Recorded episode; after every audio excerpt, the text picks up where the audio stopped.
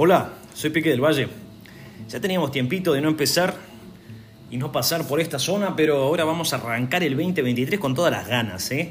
siendo cada vez más escriturales. Así que para aquellos que han estado preguntando, mirá, ¿por qué no subís más seguido? Honestamente te soy honesto, me, encantaría, me encantaría estar subiendo más, pero no me gusta subir por subir. Yo quiero que, que sepas vos que lo que estás recibiendo es lo más apegado a la escritura posible, habiendo hecho estudio, no nada más pararme y dar verdura como se dice allá en el sur. Así que viene con todo este. Y decidí titularlo de esta manera, aquellos que suprimen la verdad. Así que vas a escuchar que va de golpe, tiene errores. Errores, si me confundo no lo corrijo, seguimos acá, esto es natural. ¿Sí? Así que yéndonos con eso en la mano, este se llama aquellos que suprimen la verdad. Y ahora te voy a decir por qué conjetamos eso. En Romanos 1.18 voy a leer varias versiones. Esta es la nueva versión Las Américas. Y dice así. Porque la ira de Dios se revela desde el cielo contra toda impiedad e injusticia de los hombres que con injusticia restringen la verdad.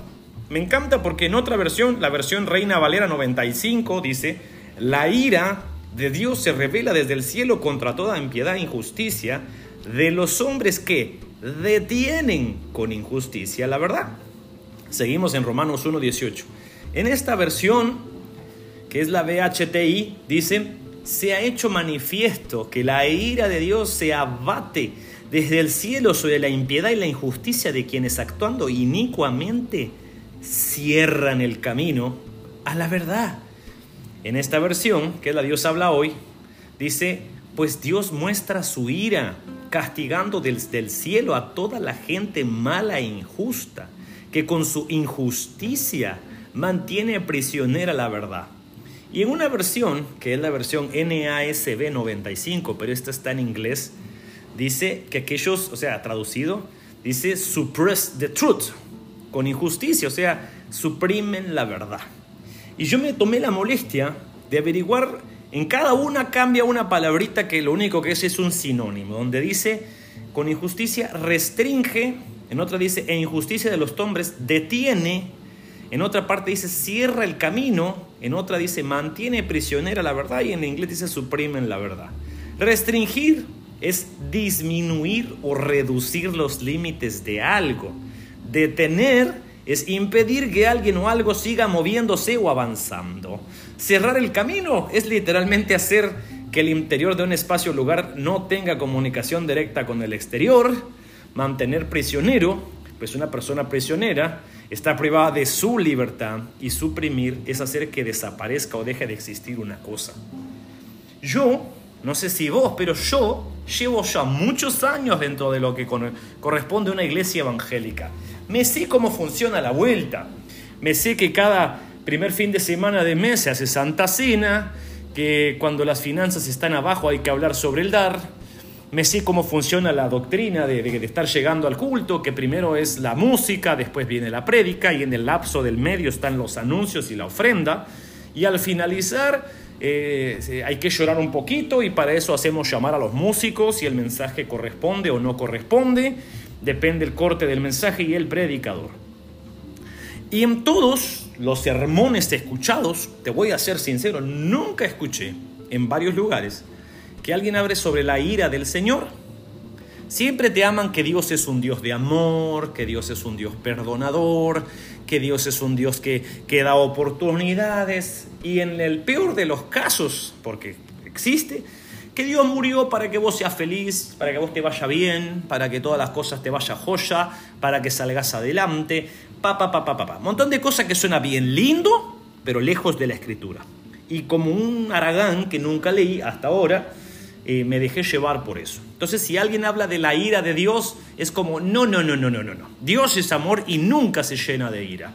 Pero cuando te pones a darte cuenta de la palabra, la ira de Dios ha estado desde Génesis hasta Apocalipsis. O sea, eso no es algo del Antiguo Testamento, simple y sencillamente porque Dios no cambia. Es el mismo de ayer y de hoy. Entonces, el problema es este que hay gente que dice, pero de tal manera amó Dios al mundo en Juan 3:16, y ese es el problema, no avanzan de allí, no siguen leyendo, pero yo sí seguí leyendo, y te quiero leer otro que está en Juan 3:36. adelantito del que la mayoría ha, pero no sé cómo decirlo, traducido de la peor forma, dice, el que cree en el Hijo, de, o sea, está hablando de Jesús, tiene vida eterna, pero el que no obedece al Hijo no verá la vida, sino que la ira de Dios permanece sobre él. Entonces queremos, quiero llegar con vos a una conclusión. Se ha suprimido la verdad. Se han resaltado solo ciertas partes a conveniencia, lo que nos gusta, lo que nos parece, lo que según nosotros es lo que debe ser, cómo según nosotros debe ser Dios. Y cuando vos empezás a buscar al Dios escritural, al Dios de la palabra, yo me he encontrado a lo largo de los lugares donde Dios me ha abierto las puertas, frases como, mi Dios no haría tal cosa, mi Dios no hace eso. Y exactamente creo que tienen razón, porque el Dios de la Biblia es muy diferente al que nos están predicando. Hoy nos presentan un Jesús pusilánime que podés pecar lo que quieras, que no hay consecuencia, podés mantener tu vida como está, que eh, no hay bardo, no hay quilombo, podés seguir siendo así, te hacen hacer una oración de fe, entre comillas, que es la oración del penitente. Pasas al frente, haces la oración de salvación, después te llevan a un cuartito donde te toman los datos y te revelan cómo es más o menos la doctrina de la iglesia, y entonces ya sos salvo, aleluya, aunque tu vida nunca cambió, aunque nunca viviste en santidad, o sea, llegaste en fornicación, seguiste pecando, Fuiste a la iglesia porque te llevaron a uno de esos famosos días del amigo, porque alguien te invitó, había comida, buena música, escuchaste un mensaje que te hizo llorar, un video, una prédica, qué sé yo, y dijiste que sí querías que oraran por vos al final, pasaste al frente, te llevaron a un cuartito donde dijeron que iban a consolidarte, y después de eso, ¡ye, sos salvo! Pasaron unos días y seguiste fornicando. O sea, no pasó nada. O sea, nada real. Superficial, sí, ahora sos miembro de una iglesia, tarará, tarará, y todo el chorro de cosas que nos cuentan. ¿Por qué soy tan, tan crudo al decir esto? Porque si el pecado no es confrontado, entonces no hay evangelio que haya sido predicado. Hay palabras bonitas, bonito speech, pero no hay evangelio. Si el evangelio no confronta, entonces no es evangelio. Yo voy a decir, no, pero qué casualidad que cada uno de los hombres que hoy habla todos nos reímos, nos gusta su mensaje, los aplaudimos, les queremos pedir foto, queremos salir después, no sé, le compramos sus libros, los likes. ¿Vos te das cuenta cuando predicaba Jesús? ¿Lo quería matar? ¿Qué pasó con los profetas de la Biblia? No con los que hoy se dicen profetas. Todos le decían al pueblo lo que debían escuchar que Dios mandaba decirles. 99.9 de las veces era juicio sobre ellos. Ah, hoy todos los profetas. Subrayemos eso de profetas. Le dicen a la gente lo que quiere oír. Temporada de milagros, el milagro que tanto querías. Dios te va a levantar a las naciones como el próximo. Y un montón de, no sé cómo decirlo, pero de falsos va a decirle estupideces a la gente. Yo me topé con uno, gracias a Dios no me he topado más simpático en su forma de hablar, pero hasta allí. Que se acercaba a mi esposa tres veces. Oye, el mentiroso, la Biblia lo dice, que si el tal profeta dice algo y no se cumple, el tal es mentiroso. O sea, el versero, chamullero, como lo digan en tu país, el mentiroso, tres veces le dijo a mi esposa que estaba embarazada y que no iba a terminar el año sin que estuviera abrazando un bebé. un disparate, disparate total. Mentira. Bueno, da la casualidad que toda esta manga de mentirosos anda diciendo y despotricando mentiras por diestra y siniestra. Ninguno confronta el pecado. Adivina por qué. Porque no están hablando en nombre de Dios, están hablando en nombre de ellos. Por eso están diciendo cualquier cosa. Mi querido, la ira de Dios está sobre aquellos, pero el problema es que tenemos nosotros un concepto equivocado de la ira de Dios. Nosotros nos imaginamos alguien airado, es cuando alguien te choca el coche y vos le dijiste, te enojaste, te bajaste, lo agarraste a trompadas, o airado cuando, no sé, eh, algo no salió como querías y agarraste un bate y golpeaste todo. No, no. Esa es la ira de que nosotros, los que somos malos, tenemos. La ira de Dios es perfecta porque Él es perfecto. Entonces alguien dice, mi Dios no puede tener eso. El Dios de la Biblia sí. Porque Dios es perfecto amor, pero también es perfecta su ira. Porque no podés amar sin aborrecer algo. ¿Cómo no, hermano? Es muy sencillo. Si vos te decís que sos, vamos a ponerlo de esta manera, que estás en contra del, de, no sé, del, del trabajo infantil, que los niños trabajen en lugares de bajas condiciones y estás en contra de que eso pase, o sea, de que los niños trabajen, entonces automáticamente vas a odiar a todas estas personas que ponen a niños a trabajar.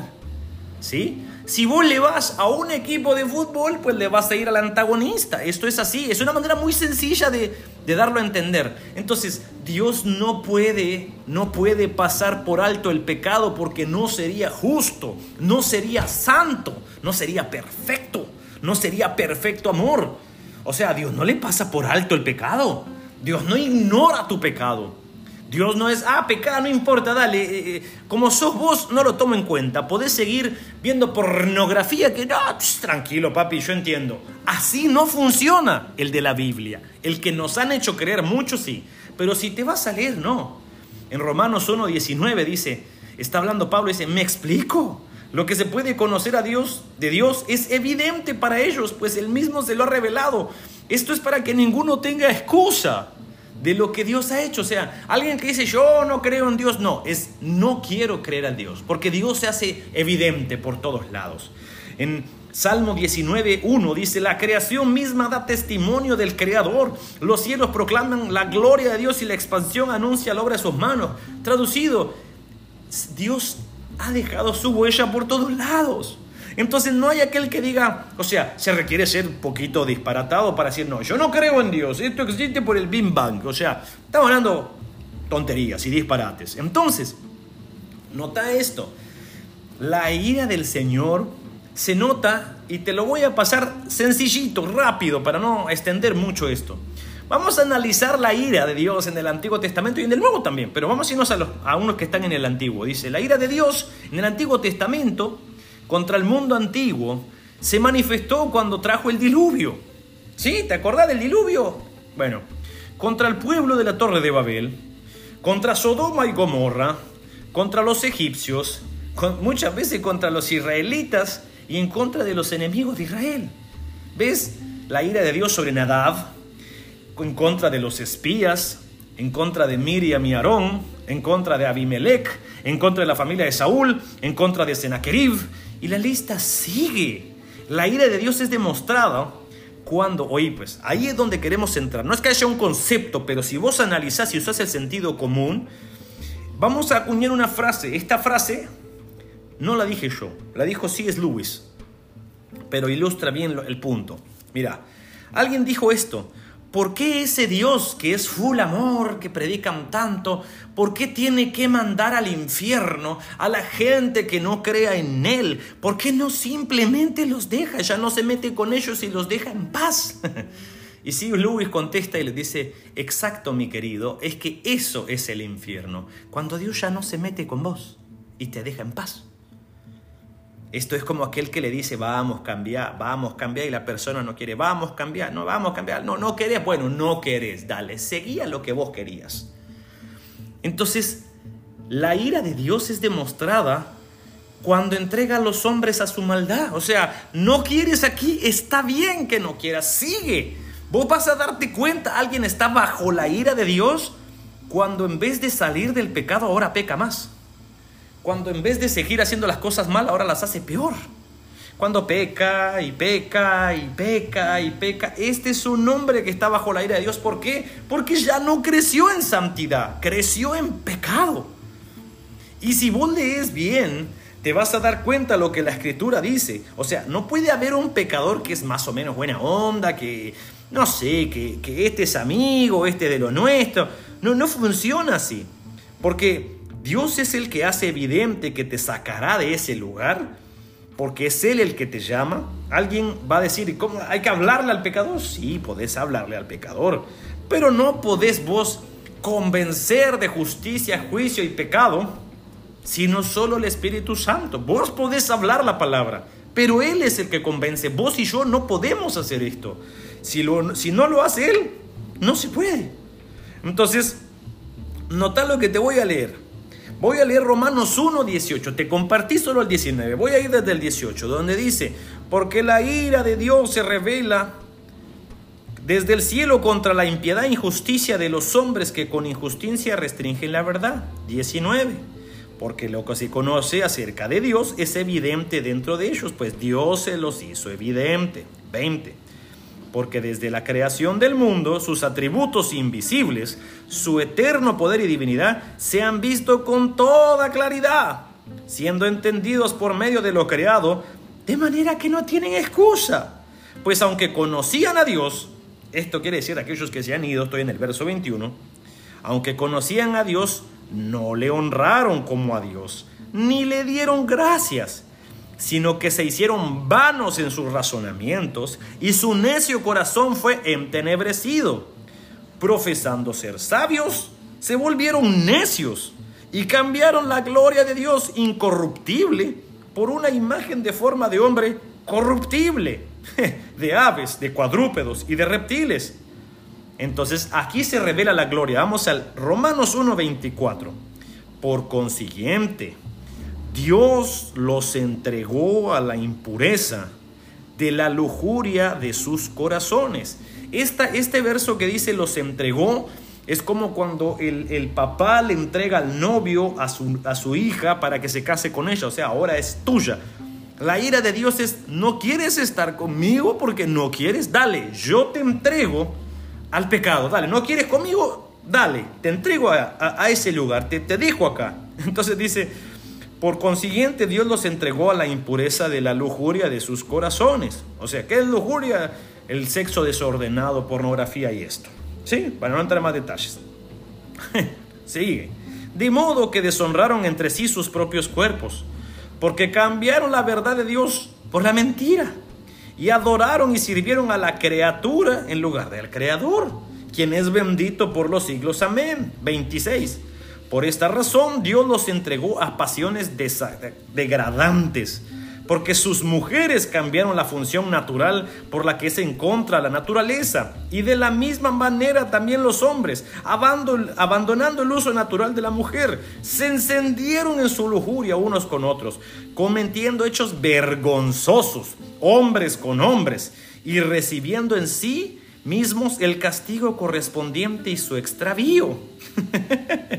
Y como ellos no tuvieron bien, a bien reconocer a Dios, Dios los entregó a una mente depravada, que hicieron las cosas que no convienen, estando llenos de injusticia, maldad, avaricia, malicia, colmados de envidia, homicidios, pleitos, engaños, malignidad, son chismosos, detractores, aborrecedores de Dios, insolentes, soberbios, jactanciosos, inventores de lo malo, desobedientes de los padres, sin entendimiento indigno de confianza, sin amor, despiadados, los cuales, aunque conocen el decreto de Dios, que los que practican tales cosas son dignos de muerte, no solo las hacen, sino, también, sino que también dan su aprobación a los que la practican.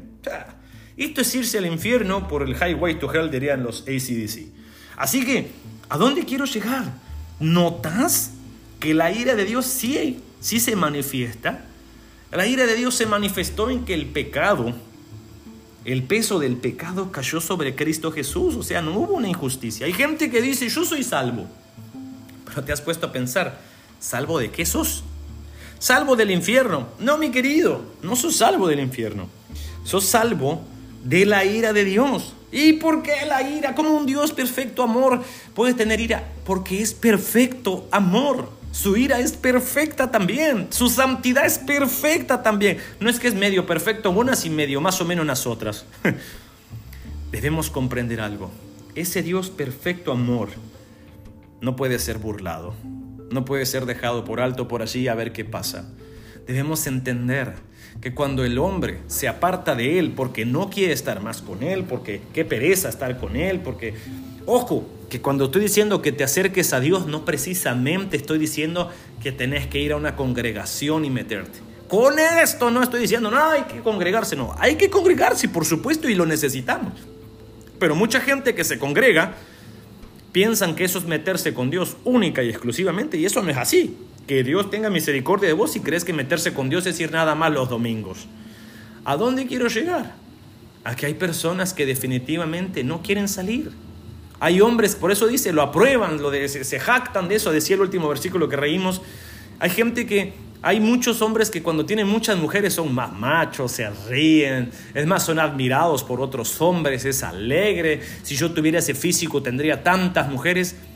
¿Quién te dijo a vos que ahí hay santidad? ¿Quién te dijo que eso es bendecido por Dios? Los hombres no son perros que llevan un par de genitales colgantes por cualquier lugar. Esa es la versión de la ira de Dios que están entregados ellos a ese lugar. Los hombres vivimos en santidad. ¿Que es un precio duro? Sí, Cristo lo pagó y todos los días nos esforzamos por ir avanzando en eso. Cosas en la tele que antes mirábamos, ya no. Cosas teníamos amistades que eran esto, ya no. Depende de vos, mi querido. Es el Señor, no te olvides, el que convocó a Pedro en la playa le dijo, seguime. Pero Pedro empezó a seguirlo. ¿Sí? ¿Le costó? Sí, claro. Fue difícil para Pedro, por supuesto. Pero no hubo mejor cosa. Mi querido, date cuenta qué tan desordenado está este mundo. Está casi como en los días de Noé. Y justamente así en los días de Noé se dejó sentir la ira del Señor sobre su pueblo. Así que no puede haber gente que sea, es que tan malvado, por ejemplo, es narcotraficante, pero ¿cómo ayuda a la gente de su pueblo? Él no es bueno. ¿Por qué? Porque no está Cristo en él, porque la manera que hace las cosas no funciona así. Es un político corruptazo, roba y roba, pero ayudó a mi familia, entonces es bueno. No, mi querido, no sé si logras comprenderme. No sé si llegamos al punto que se nos ha brindado solo una parte de la verdad. Nos ha dicho, Dios es amor, pero se les ha olvidado decirles que Dios también es fuego consumidor, que la paga del pecado es muerte, que si seguís fornicando lo que te espera es el infierno, querido. No, pero es que la amo, fornicar es pecado, ser adúltero es pecado, ser corrupto es pecado. Hacer, dice, el que no hace lo bueno, le es contado por pecado. Por eso es que necesitamos a Dios desesperadamente. No es, ah, hoy no oré, estoy cansado, Dios entiende. El que no ha entendido sos vos, macho. Necesitamos meternos con Dios. Necesitamos conocer toda la verdad, no un pedacito no nada más un toquecito, un versículo que ni lo entendemos, que ni lo sabemos, ni siquiera le dimos el, estudio correcto al contexto, la traducción, el texto en sí, quién lo escribió, cuándo lo escribió, cómo lo escribió, cuál es la idea central. No, agarramos uno. De tal manera amó Dios al mundo, ya viste, Dios amó al mundo, ya está, todo bien, todo joya. Querido, por eso dice, acordate en Juan, para aquellos que defienden Juan 3.16, lean Juan 3.36. El que cree en el Hijo de Dios tiene vida eterna. Amén. Ahí estamos, todos bien, ahí nos fuimos. Y termino con esto, donde dice, pero el que no obedece, ¿qué es obedecer? es seguir lo que la palabra dice, ¿no? Pero el que no obedece al Hijo no verá la vida, sino que la ira de Dios permanece sobre él.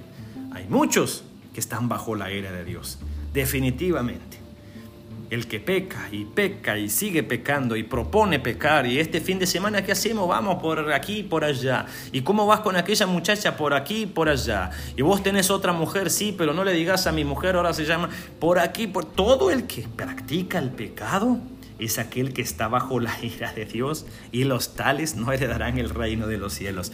No te mientas ni permitas que te mientan cuando solo te predican una parte de la verdad y no el todo. Porque es cierto, Dios, su perfecto amor es perfecto y su ira también es perfecta. Y su ira está sobre aquellos que se mantienen en esa parte. ¿Lo digo yo? Para nada. Lo dice la escritura. ¿Es este mi punto de vista? No. Esto es lo que la palabra de Dios dice y enseña. Que no suprimamos la verdad. Esto yo lo he dicho varias veces a manera de broma, pero muchos han hecho de la verdad, como dice aquel chiste, desde que leí que fumar era malo, ya no volví a leer. O sea, siguieron fumando. No. Si sabes que seguir pecando es malo, querido, entonces identifica esa área de pecado y empezá a bombardearla. Hermano, es que usted no sabe, la carne es débil. No, no, no, no. Tu vida de oración es débil, es pobre, paupérrima. Tu lectura de la palabra es obsoleta, no existe. Entonces, no, la carne no es débil. Vos en tu vida con Dios sos exageradamente débil o indeble, ni siquiera te metes allí. Entonces, identifica las áreas y bombardealas con palabra, con oración, esfuerzo y todos los días.